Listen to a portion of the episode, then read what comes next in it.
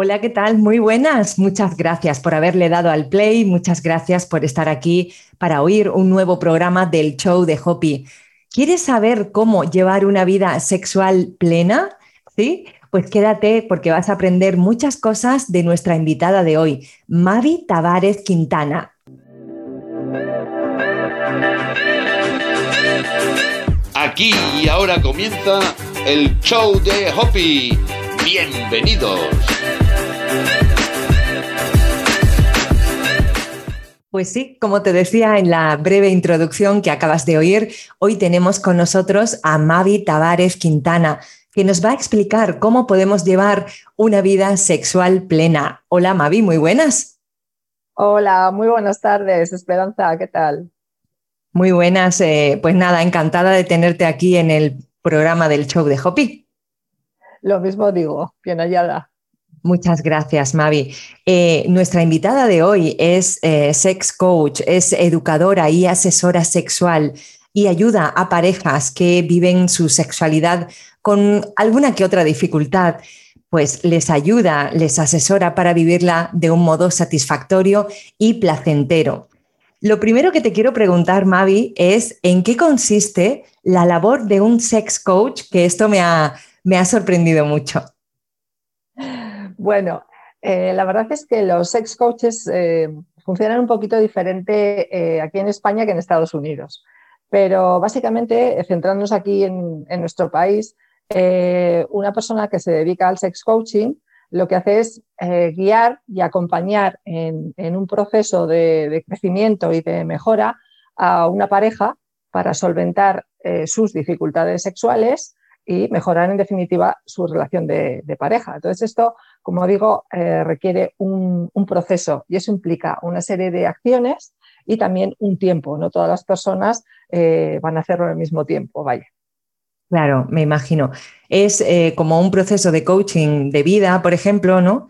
Que es verdad que con una sesión no tiene suficiente porque en realidad la primera es una toma de contacto y ya después eh, se va haciendo el rodaje, ¿no? Lo, que se desea mejorar. Exactamente.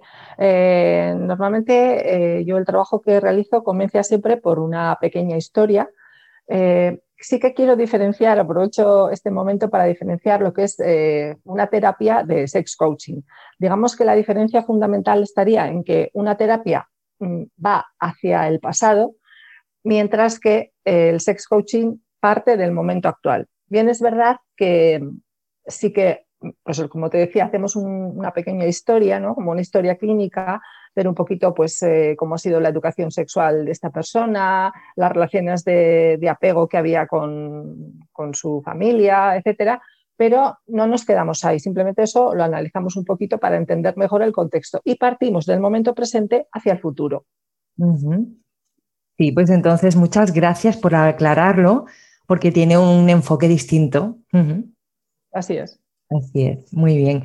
Em, también, Mavi, asesoras a las personas para que puedan disfrutar de su vida sexual. Me imagino que cuando tenemos una vida sexual placentera, podemos disfrutar también más de nuestra salud y de nuestro bienestar, ¿no? Así es, eh, son cuestiones que están todas muy relacionadas. Eh, la sexualidad influye, eh, muy positivamente en, nuestra salud, tanto física como mental. Em, luego, esa satisfacción y ese bienestar redundan en que normalmente funcionamos mejor sexualmente. Y cuando funcionamos mejor sexualmente, pues sentimos un mayor bienestar y una mayor satisfacción, no solo en el ámbito sexual, sino en nuestra relación de pareja y en nuestra vida en general. Maravilloso. Em, este mes de julio estamos dedicando la programación de nuestro podcast de crecimiento personal y espiritual. La estamos dedicando a empoderar a las mujeres. Y pienso que, eh, sobre todo las mujeres, hemos tenido mucha carga a lo largo de los años eh, con esto de la sexualidad. Era un tabú para nosotras, ¿no? Incluso, bueno, países en África, mira lo que todavía se hace, ¿no? A las mujeres, ¿no? Entonces, por eso, eh, por eso te, invité al programa para que pudiéramos empoderar a esas mujeres desde un punto de vista sexual y por lo que estamos hablando también de salud y de bienestar también hacia, hacia esas mujeres. Así es. Eh, las mujeres, bueno, a ver, no solo las mujeres, creo que en general, y bueno, yo tengo 56 años que acabo de cumplir. Y, pues estás estupenda. gracias, gracias, Esperanza. Eh, la verdad es que yo he vivido mm, la sexualidad de una forma muy represiva, ¿no? las religiones monoteístas en general siempre tienen esta tendencia a reprimir y a castigar la sexualidad femenina. Eh, afortunadamente esto es algo que con la modernización, la educación, etcétera, pues eh, se va venciendo, pero aún así queda mucho, mucho por, trabajar. Eh, lo que tú comentabas en estos países donde se practica la infibulación y, se hacen estas barbaridades a las mujeres para que no sientan placer, bueno, eso ya es digamos que es el colmo, ¿no? otro tipo de, de, religiones, pues que obligan a las mujeres a ir absolutamente tapadas, a ver, hay que respetar, ¿no? Yo soy muy respetuosa con, las culturas y con las costumbres, pero hay cosas que, van más allá de lo que es estrictamente mm, una cultura de una forma de vestir, sino que tiene que ver más bien con, ideas o ideologías. Y, en nuestro país, pues eh, esa represión se ha vivido mucho. Eh, yo siempre me acuerdo de esta idea de que cuando un hombre, por ejemplo, tenía un amante, eh, era como, uff, un superhombre. En cambio, si eh, una mujer era la que había tenido un escarceo, eh, se la calificaba de fulana, ¿no? Mm, y además cometía el delito del adulterio. Por supuesto, porque el pecado, esa represión sexual siempre ha estado muy encima de, la mujer. Y bueno, si vamos a épocas anteriores con estos cinturones de castidad y estas barbaridades, o sea, eh, ciertamente a la mujer, eh, la sociedad en general, pero la mujer ha vivido especialmente muy reprimida. Entonces, eh, ahora está habiendo un movimiento de liberación que quizás en algunos casos haya podido ir hacia un extremo opuesto, ¿no? hacia un exceso de, ya no de libertad, porque la libertad bien entendida mm, pues tiene su justa medida, pero igual a un exceso de, de querer probar y y se nos ha ido un poco a veces las cosas de las manos, porque una buena educación sexual te va a llevar siempre a no tener un exceso de, parejas, ¿no? Y eso vale igual para hombres que para mujeres. Entonces, bueno, pues eh, yo creo desde luego que, que la mujer vaya siendo más libre para tener pareja, para experimentar, para probar, para que ya el clítoris eh, no sea un, secreto, un algo como que no existe, que la menstruación sea algo que hay que tapar y que hay que esconder, pues yo creo que eso es maravilloso y es un, gran avance que estamos dando entre todas. Así es, así es, estoy completamente de acuerdo contigo. Pero aún así he estado revisando por artículos que tú tienes y me sorprendía al leer que el 10% de las mujeres sufre anorgasmia y el 25% de las mujeres eh, experimentan orgasmos durante la penetración. ¿Piensas que esto puede estar relacionado con esa represión que hemos vivido? A ver, hemos de diferenciar. Eh, la represión, mira, yo te voy a poner el ejemplo de que yo trabajo con, personas de América Latina, donde quizás la concepción religiosa esté más arraigada que, que en nuestro país, y esa educación ha sido más restrictiva, ¿no? en los últimos años, te estoy hablando de personas de treinta y tantos años, ¿no? y ciertamente tienen dificultades para alcanzar el orgasmo porque muchas veces esa dificultad viene precisamente por la educación y por la consideración religiosa y por la represión. Pero eh, sí que es verdad que entre las mujeres que no tienen orgasmo a través del coito y las que sí lo tienen, eh, bueno, pues digamos que ahí sí que hay, no, hay, no es una cuestión educativa, sino que es una cuestión física. O sea, es decir, eh, las, mujeres realmente, mayoritariamente, conseguimos el, orgasmo a través del clítoris. Y quienes lo consiguen eh, por penetración, pues normalmente es porque el punto G, digamos que es una forma de conexión interna con, con el clítoris, de manera que en última instancia el clítoris es una forma de evidente de conseguir eh, orgasmos, aunque la mujer puede conseguirlos a través de, los pezones o de cualquier otra forma, otra parte del cuerpo, incluso sin, sin ningún tipo de, contacto físico, sino solamente con su mente. Hay muchas formas, pero eh, hay que diferenciar entre lo que es eh, una mujer que no puede alcanzar el orgasmo por el coito, porque eso es la mayoría de las mujeres. ¿Cuál consideras tú que es el papel que desempeña la mujer eh, dentro de la sexualidad? Bueno, habrá muchos tipos de mujeres, ¿no? Pero te pregunto por tu, por tu experiencia, ¿no? Eh, pues es la que domina o no, está más em, a la espera de la demanda del hombre, ¿no? O, bueno, si no está, no tiene una pareja que sea un hombre con otra mujer, ¿no? Eh, pero está como, digamos, a, la espera de satisfacer a los demás o no, o ella, ella toma las riendas de, de, su vida, de su sexualidad y de sentirlo como desee. ¿Cómo lo ves tú? Yo creo que afortunadamente, en relación a lo que comentábamos antes, las mujeres van tomando más la iniciativa. Eh, pero sí que es verdad que en general eh, las mujeres hemos sido educadas para ser como sumisas y como que es el hombre el que tiene que llevar la voz cantante, el que tiene que iniciar, lo cual también es una presión extra para el hombre. Es decir, aquí también el hombre tiene que satisfacer, el hombre tiene que iniciar, el hombre tiene que dar placer. No, esto es cosa de dos y unas veces pues, eh, comienza uno, otras veces comienza otro y los dos tenemos em, la, satisfacción de poder dar placer a la otra persona con la que estemos y al mismo tiempo tenemos la obligación egoísta de, satisfacer nuestro, nuestro propio deseo. Es decir, eh, cuando estamos en un encuentro erótico, tenemos que procurar eh, vivir nuestra sexualidad y disfrutarla, porque si estamos todo el tiempo pendientes de satisfacer al otro, que es lo que ocurre muchas veces con las mujeres, pues al final no disfrutamos nosotras. Y hay que tener en cuenta que la forma de vivir la sexualidad de las mujeres y de los hombres no es igual. Ah, partiendo del punto de que todas las personas somos diferentes, en, el ámbito de la sexología se utiliza mucho esta expresión de sexualidades en plural, porque realmente todas las personas somos diferentes. Yo suelo poner el ejemplo de, la alimentación o de, eh, los hermanos, eh, los gemelos monocigóticos, se supone que son gemelos idénticos, tampoco son idénticos, tienen diferentes las huellas dactilares.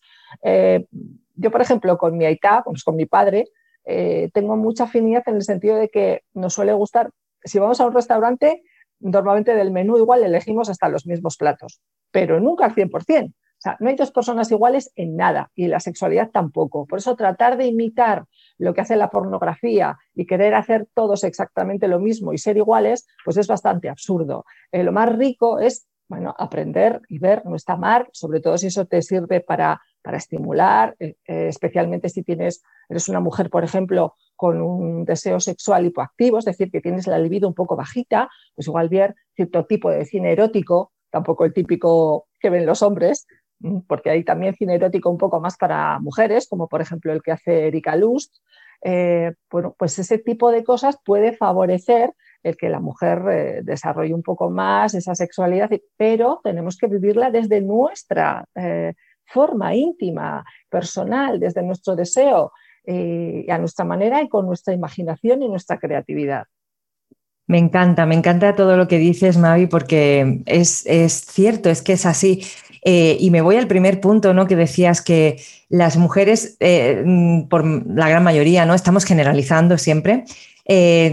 tratamos de satisfacer siempre a los demás, incluso en el plano sexual. Qué curioso es esto, porque siempre está eh, la mamá con sus hijos y siempre que los hijos coman primero, que los hijos se duchen, que los hijos y todo pendiente, el marido venga a cuidarle, a que estás enfermito, venga, yo te llevo, yo te traigo, yo no sé qué, yo no sé cuánto, los padres.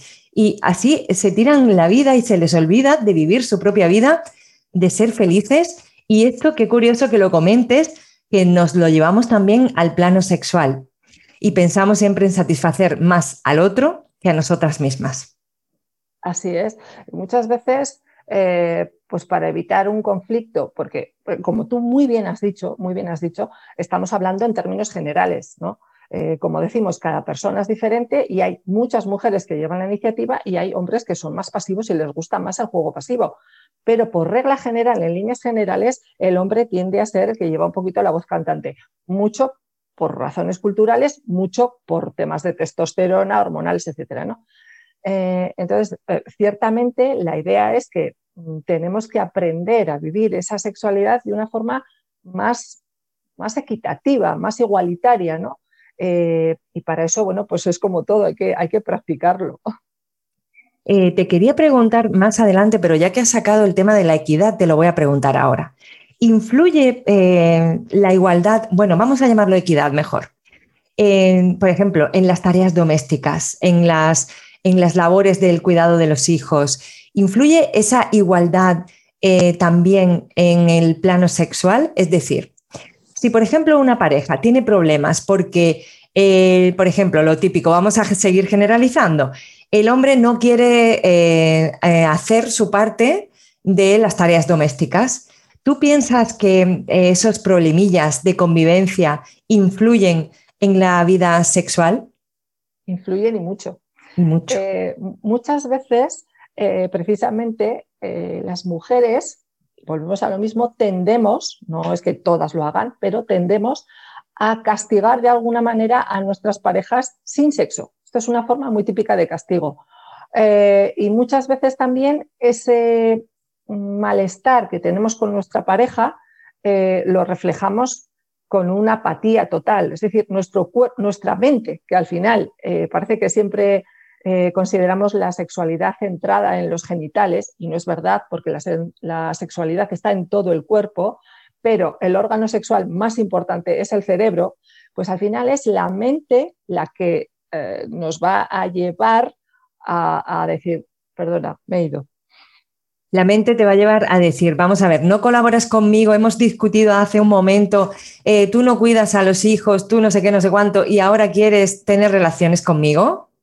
Eso es, o sea, el sentido de, en ese sentido, sí, esos pequeños conflictos que hay en una relación de pareja siempre, eh, o por temas económicos, o por temas familiares, o al final eh, están detrás de, mucho, de mucha asimetría sexual, de mucho desequilibrio en el nivel de deseo entre hombres y mujeres.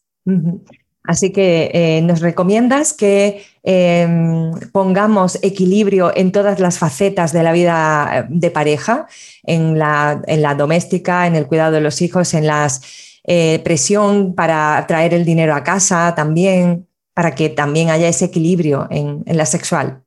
Por supuesto, o sea, el equilibrio en todos los aspectos va a ser siempre fundamental. Hay que tener en cuenta que una cuestión, a ver, eh, hombres y mujeres funcionamos, como creo que ya lo hemos mencionado antes, funcionamos de manera distinta con respecto a, la, motivación sexual y al funcionamiento sexual, al deseo, a la excitación, funcionamos de forma totalmente distinta.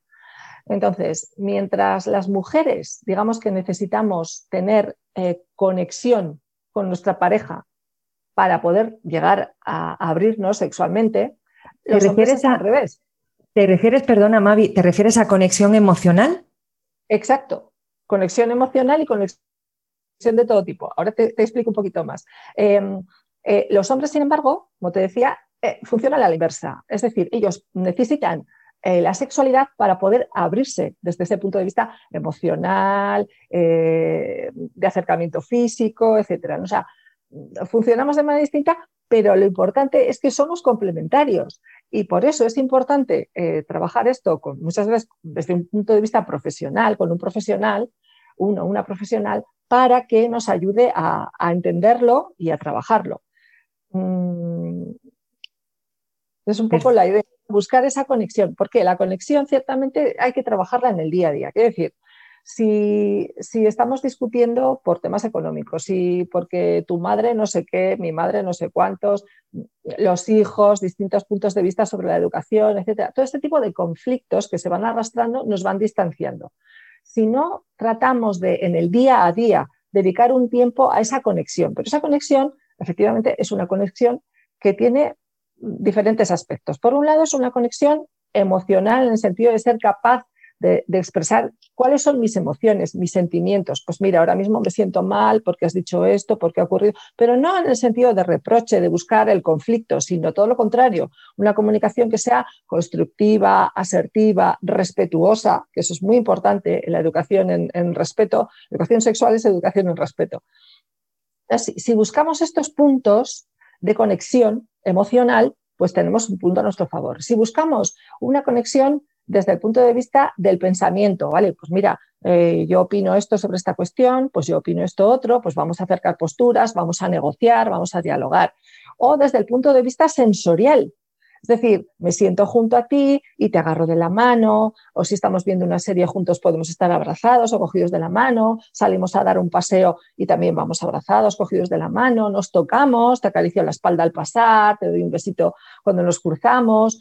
todo esto es conexión, son diferentes formas de conexión emocional, de pensamiento y de sensaciones. Y eso se construye en el día a día. Eso sí, hay que dedicarle pues, un ratito todos los días, esos 15 minutitos como poco a hablarnos, a mirarnos a los ojos, a entendernos. Y entonces cuando tienes esa conexión, es más fácil que, que luego la sexualidad fluya, ¿no? Eso es, lo, traslades al, tema sexual. Antes, mientras hablabas del tema de la comunicación, yo aquí te quería comentar eh, que es eh, una de las cosas que yo doy un taller de, de comunicación no violenta y hablamos de eso, de cuando estamos con nuestra pareja, de hecho yo lo menciono mucho porque hay muchos malentendidos por culpa de la comunicación. Eh, decirle a nuestra pareja, por ejemplo, eh, yo siempre pongo el mismo ejemplo de los calcetines que me los deja por cualquier sitio. y, entonces llegas a tu pareja y le dices, hay que ver que me tienes cansada porque siempre me dejas los calcetines, no sé qué, no sé cuánto. Y siempre eres el mismo y empezamos a acusarle y a decirle ya. Entonces yo siempre, el ejemplo que yo doy es decir, vamos a ver, cariño, decir las cosas como han ocurrido. Ayer me dejaste los calcetines encima del sofá. Hoy me los has dejado encima de la cama. O sea, no exagerando en plan de porque siempre me haces. No, contar las cosas tal y como han sido, relajadamente. Es decir, oye, aquí firme, pero yo te lo digo, mira, ayer me dejaste el calcetín aquí, hoy me lo has dejado aquí. Mm, y decir después lo que sientes y posteriormente lo que necesitas. Yo siento que eh, eres un desordenado y que debes poner orden en la casa, porque yo necesito orden. Yo, por lo que sea, pues tú lo necesitas, tú necesitas esa, ese, que no haya esos calcetines por medio, ¿no? Entonces, imagínate qué diferencia de diálogo de decir a una persona cómo han ocurrido las cosas, qué sientes y qué necesitas, a esa, ese palabrerío de porque tú siempre me haces y es que eres y acusaciones, ¿no? Sí, correcto. Además, incluso eh, te diría más, el, hecho de decir, yo por ejemplo le suelo poner el ejemplo que además creo que lo tengo, eh, bueno, en un, en un, pequeño regalo que tengo en mi página web, es que eres un guarro, el no personalizar. Eso es muy importante. Es que no limpias no sé qué es que eres un guarro. No, no personalices. Eh, di, mira, eh, es que normalmente me encuentro que después de que tú utilizas el baño, pues, pues no has tirado de la cadena, o en fin, lo que sea a lo que te quieres referir. Pero no decir, eres un guarro, o eres un sucio, o eres un abandonado, es un... Este tipo de cosas, ¿no? No personalizar, porque eso es un, daño a la autoestima de la otra mm. persona muy grave. Es un ataque, sí. Eso es, es un ataque. Ahora te quería preguntar también, Mavi, yo para mí esta pregunta tiene mucha importancia. Em, eh, ¿Cómo crees que afecta en la sexualidad femenina la relación que hayan tenido papá y mamá? Mm. A ver, eh, yo siempre digo que no me gusta entrar en ámbitos en los que yo no, no soy experta. ¿Vale? Yo soy trabajadora social de origen, no sé si... Ah, mira, aprovecho también para explicar esto que me parece que es muy interesante.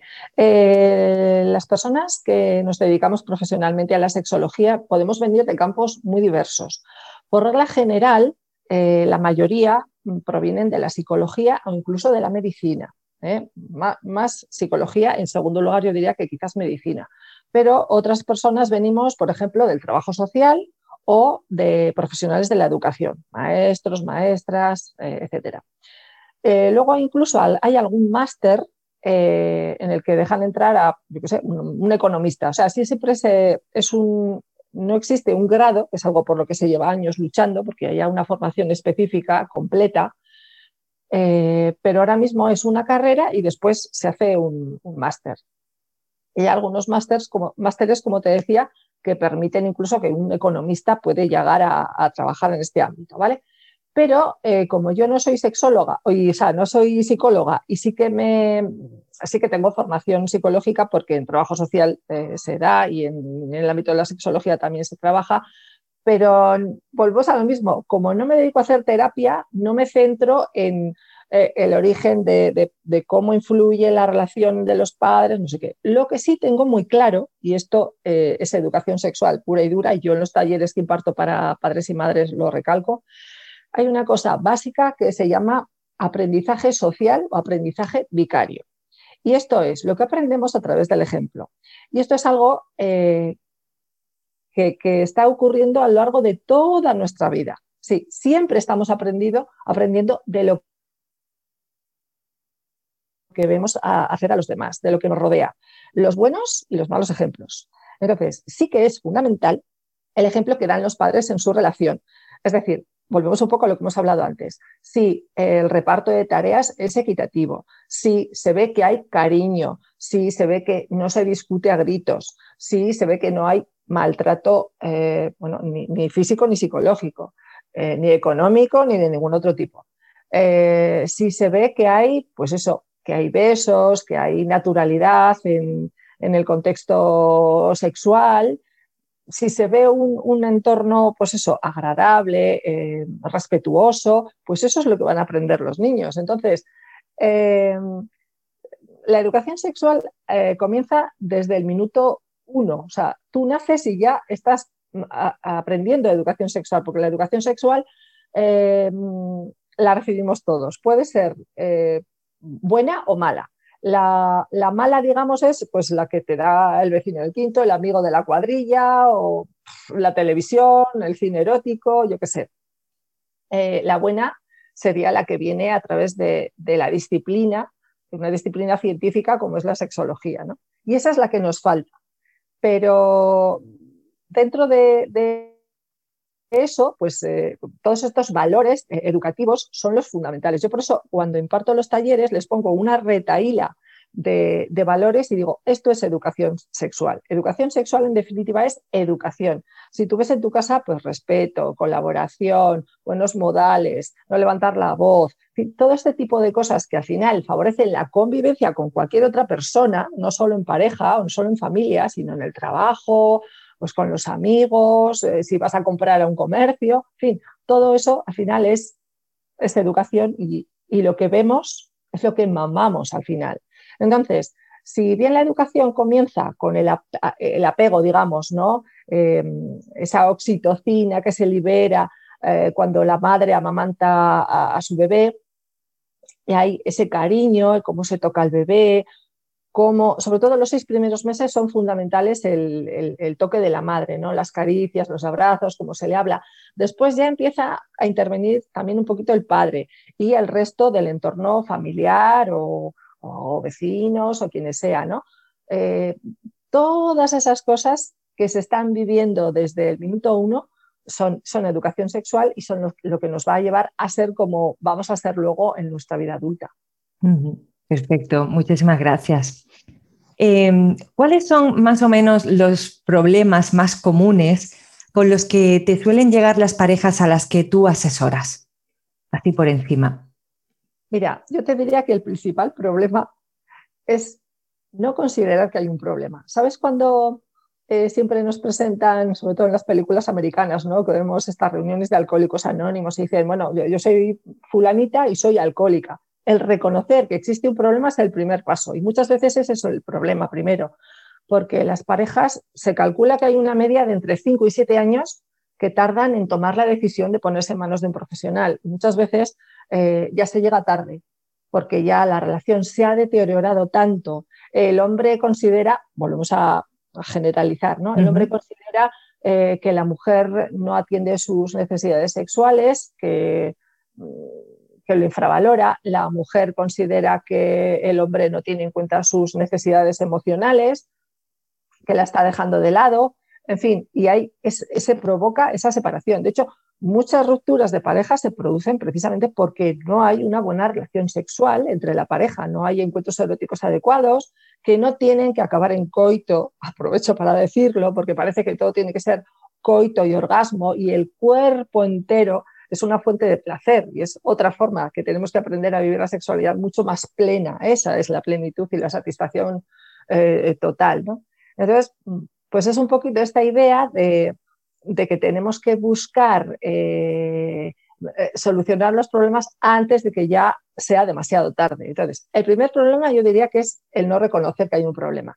El segundo problema, hablando de lo que decíamos hace un momentito, es la comunicación. Precisamente esta falta de buena comunicación, no solo en el ámbito estrictamente sexual, ¿no? de decir, pues esto me gusta, esto no me gusta, esto quiero, esto no quiero, haces todo de esta manera o me gustaría que hicieras esto de esta otra forma o tú qué quieres o qué necesitas. No sé, hablar un poco de todas estas cuestiones. Además, es esa otra comunicación fuera de, eh, los encuentros eh, estrictamente eróticos. ¿no? Cómo nos comunicamos, cómo nos hablamos, qué, tipo de, relación de pareja hemos generado. Porque claro, en un conflicto de este tipo siempre está mi individualidad, la individualidad de la otra persona y la propia relación de pareja. Son los tres elementos los que entran en juego al final y con los tres hay que trabajar. Eh, eso sería así un poco mm, más general. Después, de, manera más específica, digamos que en la mujer lo más, lo más habitual suele ser eh, la falta de deseo, eh, sobre todo las mujeres, una vez que llegamos a esta rutina de que la práctica sexual es siempre igual, en la sexualidad es fundamental eh, la novedad para hombres y para mujeres, pero las mujeres digamos que, eso lo llevamos peor, ¿no? Cuando ya todo se hace muy rutinario, pues eh, nos resulta muy difícil seguir lo mismo, no nos funciona, ya no nos funciona lo mismo. Entonces, por eso es importante buscar ese, ese otro tipo de conexión, porque el deseo de la mujer es circular, entonces, si bien el, deseo del hombre es, es, lineal y va ascendente, el de la mujer tiene fluctuaciones, a lo mejor pues no siente deseo primero, pero se va excitando si la besan, la acarician, eh, la escuchan, la miman, le miran a los ojos, entonces ella ya se va animando, va creciendo esa actividad, eh, esa activación sexual y de ahí ya puede pasar a sentir deseo y, a lograr una mayor excitación, ¿vale? O sea, no, no funcionamos igual tampoco en ese sentido fisiológicamente hablando. Entonces, en la mujer es muy habitual el bajo deseo sexual, deseo sexual hipoactivo. Em, es muy habitual también eh, la dispareunia, el dolor durante el coito. Y esto volvemos a lo mismo, es porque nuestra mente de alguna forma nos está diciendo que nuestro cuerpo rechaza esa forma de funcionar, el, sexo por pura fricción, el sexo por mecánico, que no tiene calidad. Eh, al final, para el hombre tampoco tiene calidad, pero parece que trata de compensar eh, esa falta de calidad con, cantidad. Pero la mujer necesita otras cosas, ¿no? Las mujeres funcionamos de esa otra forma. Ahora, disculpa que te interrumpa, Mavi, se me ha venido a la mente eh, con esto de la fricción, ¿no? ¿Cuánto daño han hecho las películas porno en ese sentido, ¿no? No las eróticas, me refiero a las películas porno que mete, saca, mete, saca todo el rato y como si fuéramos de goma, ¿no?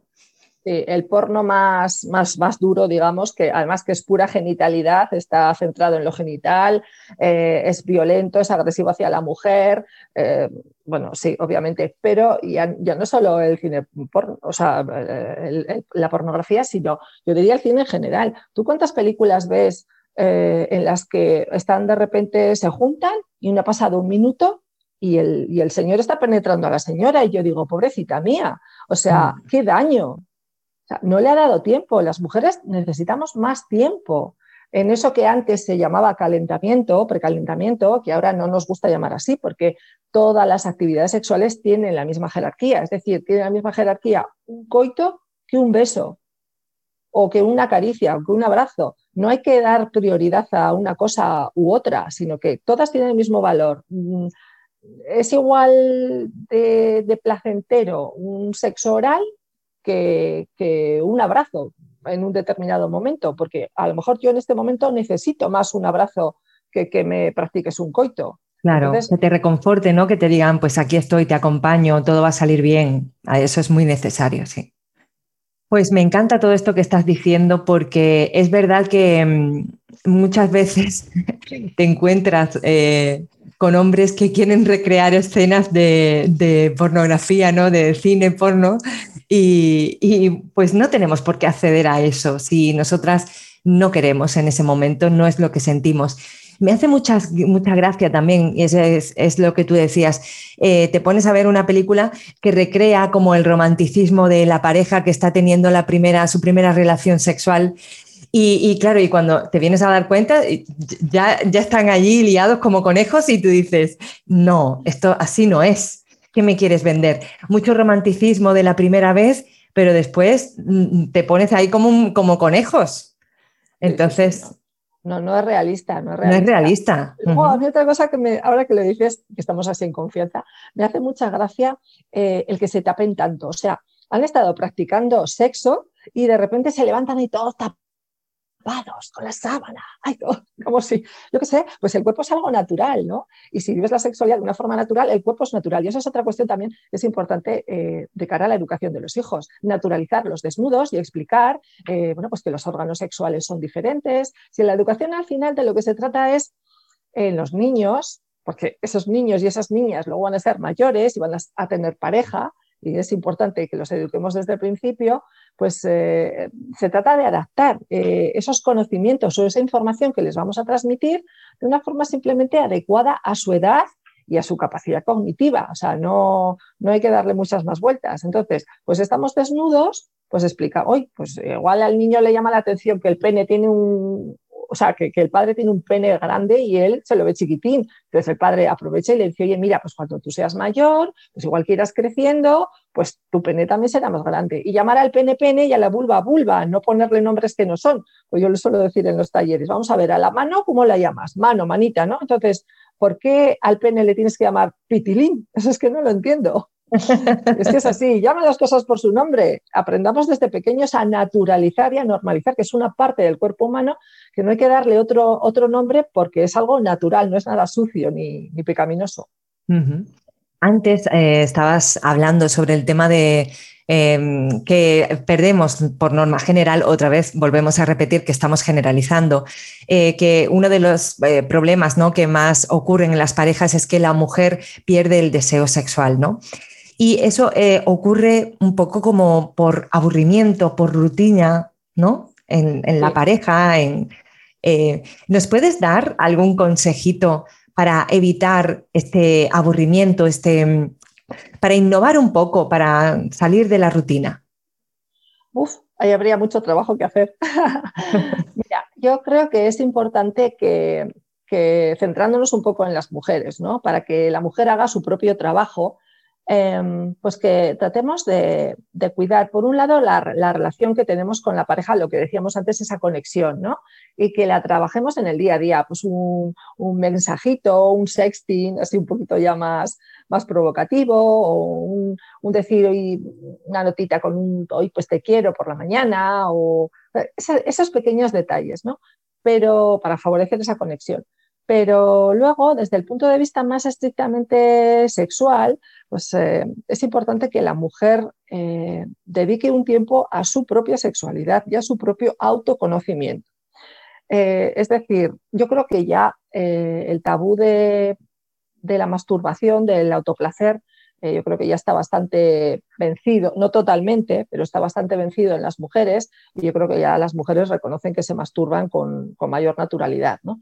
Pero mm, ese es un, punto importante, el autoplacer, el acariciarte, el tocarte, el explorar, eh, el, mirar con un espejito, que, incluso todavía hay mujeres que no lo han hecho, ¿no? Mirar un espejito, incluso ver cómo a medida que te vas excitando van cambiando, van, van hinchándose los labios el clítoris se hace más grande, en fin, mm, observar y conocer, conocer tu cuerpo, conocer tus reacciones.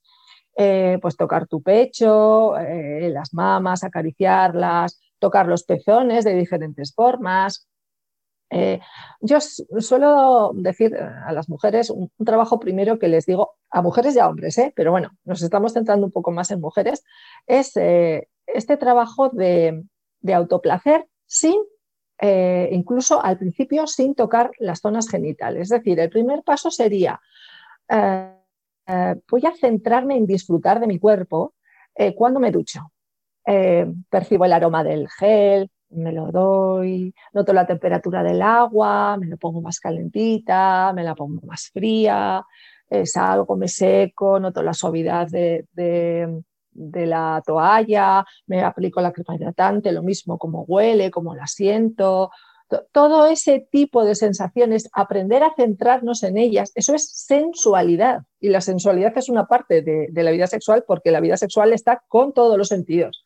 Entonces, que me voy a tomar un café, pues saboreo el café, que me voy a tomar un bombón, lo saboreo, que estoy en el campo paseando, escucho el sonido de las hojas secas, siento el aire que mueve mi, falda, eh, siento la brisa, el calor del sol, lo que sea, todo lo que tenga que ver con nuestros, con nuestros eh, sentidos, la percepción de los sentidos, es bueno para, para, luego aprender a vivir la sexualidad. Es muy interesante en, este, en esta misma línea el practicar mindfulness, porque luego el mindfulness yo lo suelo aplicar a la vida sexual, hacer ejercicios eh, centrados en, esa capacidad de centrarte, estos son pequeños ejercicios, digamos, de mindfulness un poco informales, ¿no?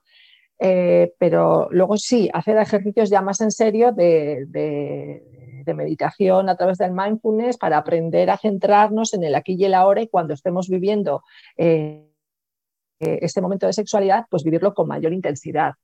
Y luego, no sé, pues muchas cosas, la gratitud, ¿no? La gratitud hacia lo que uno tiene en la vida, la gratitud hacia la pareja, eh, el compromiso, eh, el ejercicio. El ejercicio es muy bueno. Hay muchas mujeres que tienen muchos problemas de autoestima, muchos problemas con su imagen personal, ¿no? Hay que trabajar también el, cariño en nuestros cuerpos, que todos los cuerpos son bonitos, que, que, todas tenemos nuestra belleza y que la belleza no siempre está en el exterior, sino en el interior. Entonces, no sé, son muchas las cosas que podemos trabajar. Leer, leer literatura erótica, yo aconsejo mucho. Ahora podcast, suelo aconsejar, porque ahora podcast es algo como muy a la orden del día, tú lo sabes bien, y, es muy interesante. Pues estás un poquito baja, pero tú te los pones, escuchas, te vas acariciando, aunque lo, que digo, igual empiezas solo por, por, por acariciarte los brazos, los hombros, la cara, tal, y luego ya cuando te vayas animando, pues puedes empezar a acariciar tus genitales y dentro de unos días, pues a lo mejor ya te apetece un poquito más, ¿no? O sea, es algo gradual, pero buscar un poco ese trabajo individual de nuestra sexualidad, del disfrute de, cada día, de tener un ratito para nosotras y, de querernos. Me llama la atención, Mavi, que lo que estás comentando eh, lo trato en un programa que doy técnicas ¿no? para sentir la sensualidad en las mujeres. También sentí como que tenía que hacer algo para que las mujeres eh, se, mm, se, reservaran 10 minutitos al día consigo mismas y que sintieran su cuerpo. Y es que me lo estás describiendo tal cual. es pues así. me alegro, lo estás haciendo genial. es así porque no nos paramos a lo que decíamos antes de corre los hijos, corre el marido, corre los padres, corre el trabajo.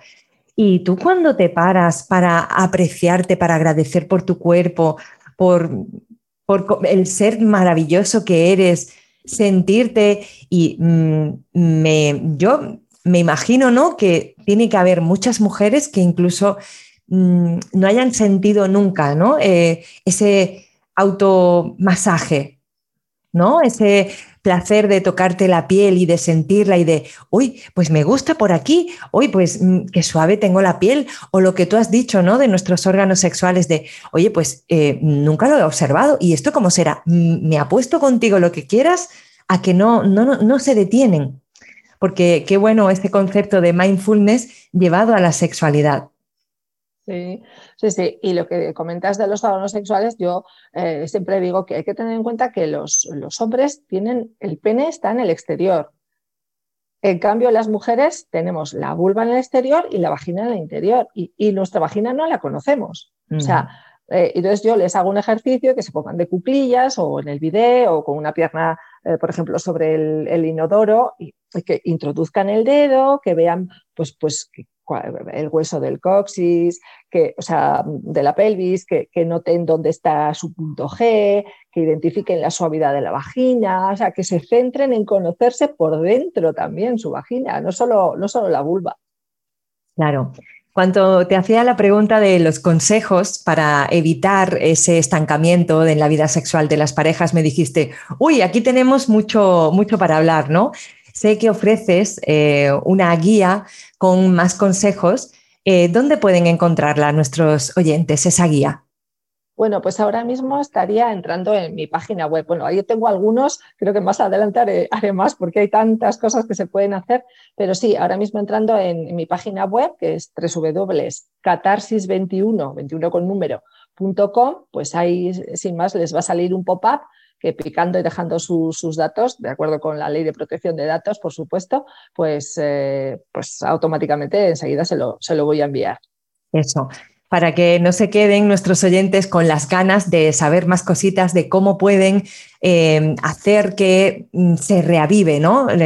esa vida sexual y placentera de la pareja. Eh, Mavi, ¿dónde más te pueden encontrar nuestros oyentes? ¿En las redes sociales? A ver, cuéntanos, ¿cómo pueden contactar contigo? Sí, ahora mismo estoy en Facebook, eh, también como Catarsis21, y en Instagram, Catarsis21 Sex Coach. Perfecto, muy bien. Y en la página web www.catarsis21.com, ¿no? También, eso es. Perfecto. pues ya estamos llegando al final de nuestra entrevista, Mavi. ¿Algo que quieras decir, una última frase? No sé, te, dejo, te dejo estos minutos para ti. Pues nada, lo primero a ti agradecerte eh, esta oportunidad y de dar a conocer mi trabajo y de que hablemos de, la sexualidad y en concreto de la sexualidad femenina, que me parece muy interesante. Y luego a todas las personas que nos estén viendo y escuchando, pues que, pongan en práctica las cositas que, que, han visto aquí o las que pueden encontrar en ese regalito que ofrezco para que su vida sexual mejore. Y que si tienen algún problema, por favor, conmigo o con otra persona, no importa, pero que no esperen, que no esperen a que luego las cosas eh, sean peores, porque yo siempre digo que no es solo el daño que sufre la pareja, sino que si hay peques, siempre lo digo, es que si hay peques hay que ver lo que sufren los peques. Y si son cosas que se pueden remediar, buscando una mayor conexión, eh, fortaleciendo los vínculos, fortaleciendo el amor y, buscando eh, un mayor disfrute y un mayor bienestar, pues, pues creo que es un win-win, como se suele decir, ¿no? Todos ganan.